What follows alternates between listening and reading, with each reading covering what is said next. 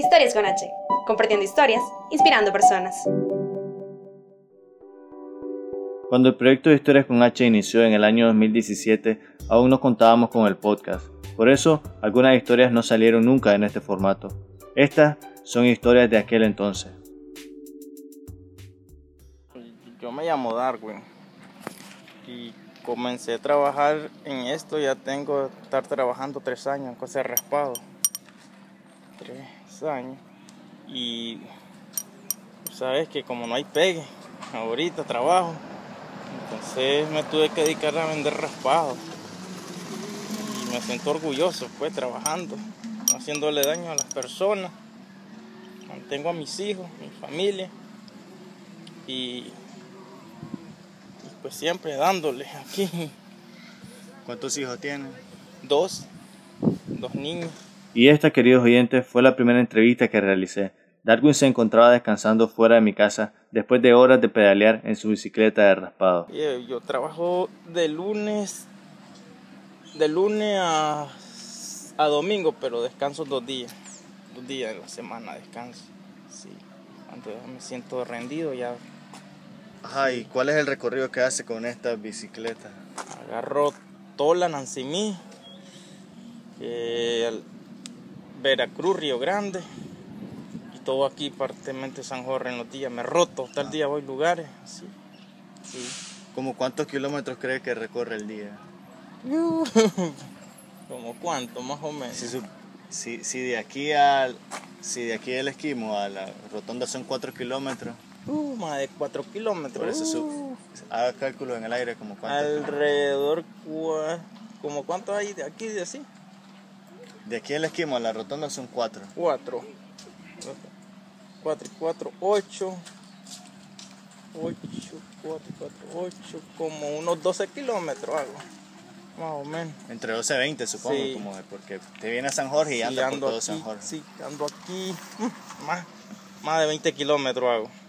Sí. Trabajo actual, el que estoy haciendo es vender en la calle, vender asunto de fritanga. Pero más atrás yo trabajé vendiendo este verdura, así vendía este naranja en la calle. También anduve lustrando en la ciudad de Matagalpa, fui muy conocido. También he vendido este lotería. También este anduve trabajando, descargando ladrillos. Y así acumula una gran lista de trabajos informales don Freddy, un trabajador de Estelí.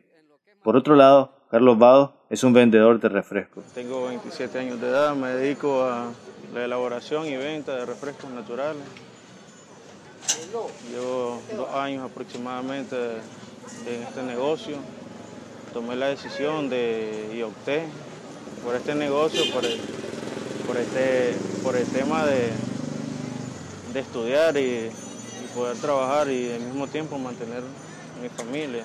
¿Vos decidiste por tu cuenta propia empezar la venta de los refrescos?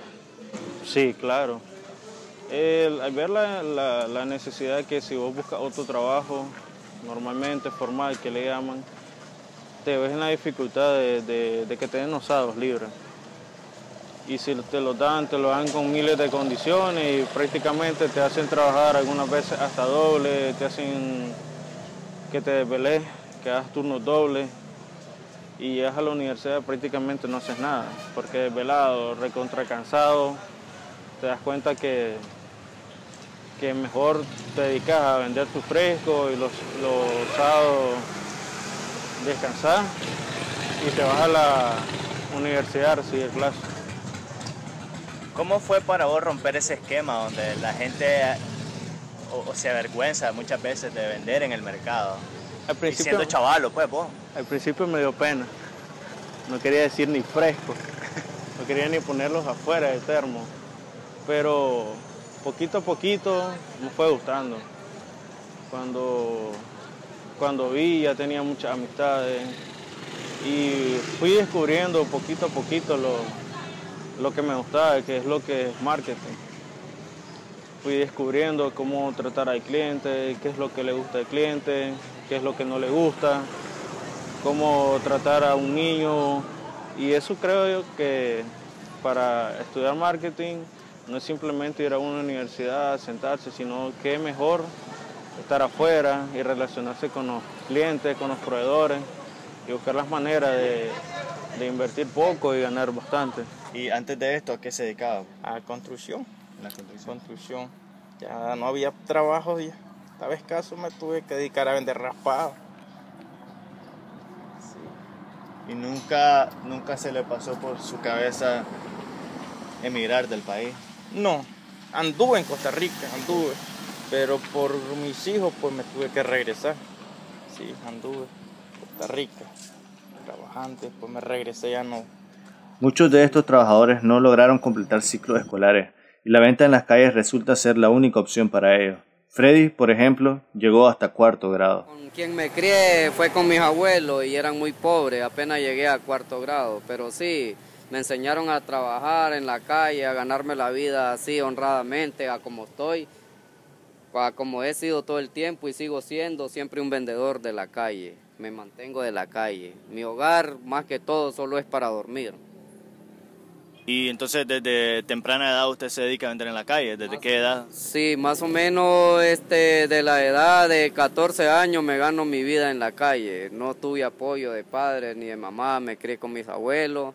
Mis abuelos eran muy pobres, entonces no, no pude llegar a ser este, un profesional. Pero sí, me enseñaron a trabajar honradamente, que a como tal lo ve es vender en la calle. Así me he ganado el pan de cada día hasta la edad que tengo y sigo luchando. Pero espero en Dios seguir adelante y Dios me va a ayudar a tal vez no ser un profesional, pero por lo menos puedo ser una persona de, de dinero, tal vez no de dinero, pero sí cómoda, ¿me entiende? Mi madre tiene aproximadamente 20 años de vender fresco. Ella prácticamente esa fue mi escuela. Yo nunca he vendido, porque siempre nací con la ideología de, de trabajar en una oficina y estar ahí encerrado. Pero al pasar de los años vos te das cuenta que eso no es lo, todo. Normalmente en las escuelas, en las universidades lo que te enseñan es a, que estudies, trabajé en una oficina, te jubiles y ya. Pero no te enseñan a ser creativo. Mi madre siempre me decía, una oficina no es todo. Vas a llegar a un tiempo que te vas a dar cuenta que es mejor agarrar un termito, vender fresco, que estar en una oficina.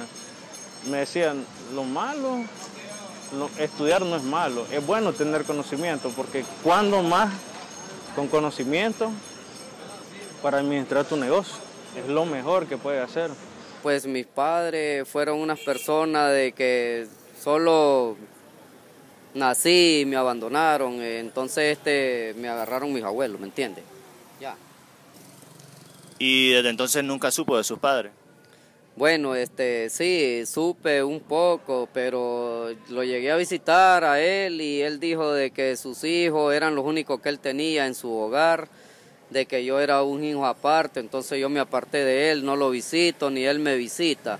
Pero este no hay un contacto con él porque usted sabe, como ser humano que somos, uno tiene sus sentimientos, entonces yo me retiré de él, yo no, no lo visito porque él dice que yo soy hijo aparte, entonces eso quiere decir de que solo tengo un Dios que vive y reina para siempre. Mis padres me abandonarán, pero siempre Dios no lo abandona a uno, mi hermano, siempre tenemos que seguir luchando,